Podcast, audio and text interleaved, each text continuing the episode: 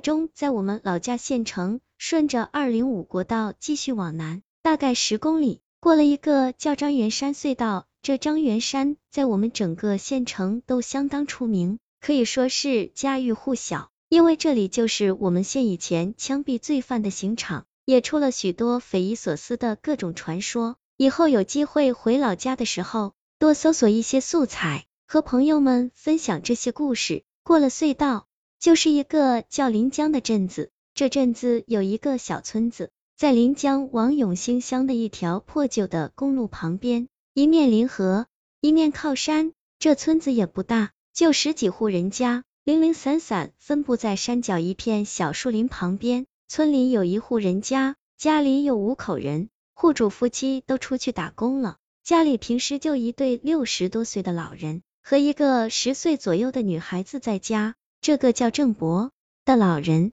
平时没事会拎着一个白尿素袋，就是一种装肥料的白色纤维袋，在村里或那条破公路两旁捡一些垃圾卖，填补一些家用。有一天，郑伯顺着公路一直捡着各种路过的车上扔掉的矿泉水瓶。烟盒等还能卖点钱的东西，不知不觉走到了一个平时好像没来捡过的地方。在路旁的半山腰上，有一栋破旧的木板房子，门窗都没有了，一看就是一个废弃很久的房子。郑伯心想，说不定还能翻到一些家里能用的东西呢。于是拎着袋子走了进去，在到处灰尘和蜘蛛网的房间里，郑伯捡了一些空瓶、空罐和一些旧书、报纸啥的。正准备出来，看到在墙角的位置几块木板下面有一台很老式的座钟，大家可能会知道一些，就是那种木头外壳的，底座一般还有吊着一个大圆球会左右摆动那种，有的到了正点还会有小人小鸟推门出来叫的，一般都是直接放桌子上不能挂的。郑伯上去抱出来看看，还不太旧，拧上发条，还滴滴答答能走。于是抱着这台座钟回去了。回到家里，用湿布好好擦了擦，放到卧室木窗下的桌子上，调了下时间，坐在椅子上欣赏着，很是高兴。山里的白天总是不经意间就很快过去了。天一黑，吃完饭，也就和老伴躺上床早早睡了。老人们的睡眠一般都比较浅，就是一声狗叫都能惊醒。晚上迷迷糊糊之中。郑伯似乎听到有脚步声自屋子走动，啪嗒啪嗒，老人睁开眼，拉拉床头的灯线，灯亮了，透过纱布蚊帐，屋子里很安静，只有那台座钟里机械走动的滴答滴答声。老人关了灯，又睡了。过了一会，又听到了啪嗒啪嗒的脚步声在屋里响起，似乎脚步声比先前的还要大一些。这下郑伯睡不着了，拉亮灯。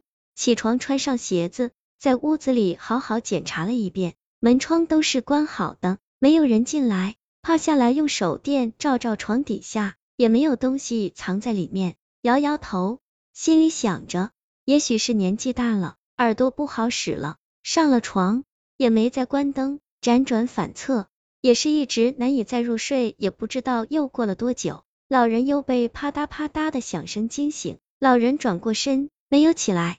只是睁开眼睛，看着蚊帐外，啪嗒啪嗒，这诡异的脚步声似乎越来越靠近老人的床前。忽然，脚步声没有了，屋里又是一片安静，只有那台座钟的滴答滴答声。老人正想起来到隔壁房间去叫陪孙女睡觉的老伴，这时候蚊帐似乎在被看不到的两只手向两边掀开，然后又慢慢放了下来，然后又慢慢掀开。又缓缓放了下来，反复了两次，就好像有人掀开蚊帐想看看他，没看清楚，又掀开蚊帐再看了一次一样。老人不敢动了，也许他是想看看还会再发生什么，也真是有。这时候，啪嗒啪嗒的声音再次响起，但脚步声似乎在往那台座钟方向走去。就在老人有些精神恍惚的时候，啪的一声，那台座钟底部的小门。突然很迅速的向外打开，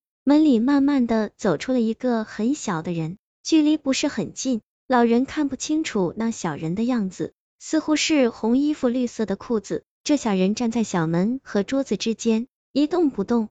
过了一会，这小人向着老人床的方向跪了下来，然后磕了几个头。老人可能也有点害怕了，想到隔壁房间找他老伴去，掀开蚊帐，穿上鞋子，看到座中那什么都没有了，出去叫醒老伴一起回来。十岁的孙女也跟了进来，老人和老伴一起把那座钟仔仔细细、里里外外都检查了几遍，里面除了一堆机械，啥都没有。就在这时，孙女忽然说：“爷爷，爷爷，那小人给我玩好不好？”“哪有小人啊？”老伴问他孙女，孙女说：“那小人就坐在那小门里笑呢。”这下梁老人真正开始害怕了，一前一后抱着座钟朝村外的小河去了，扔了座钟回来。两老人一夜没睡，事情似乎就这样平息了，家里也没再发生其他事情。又过了几个月，有一天，老人出去捡垃圾，一直到晚上都没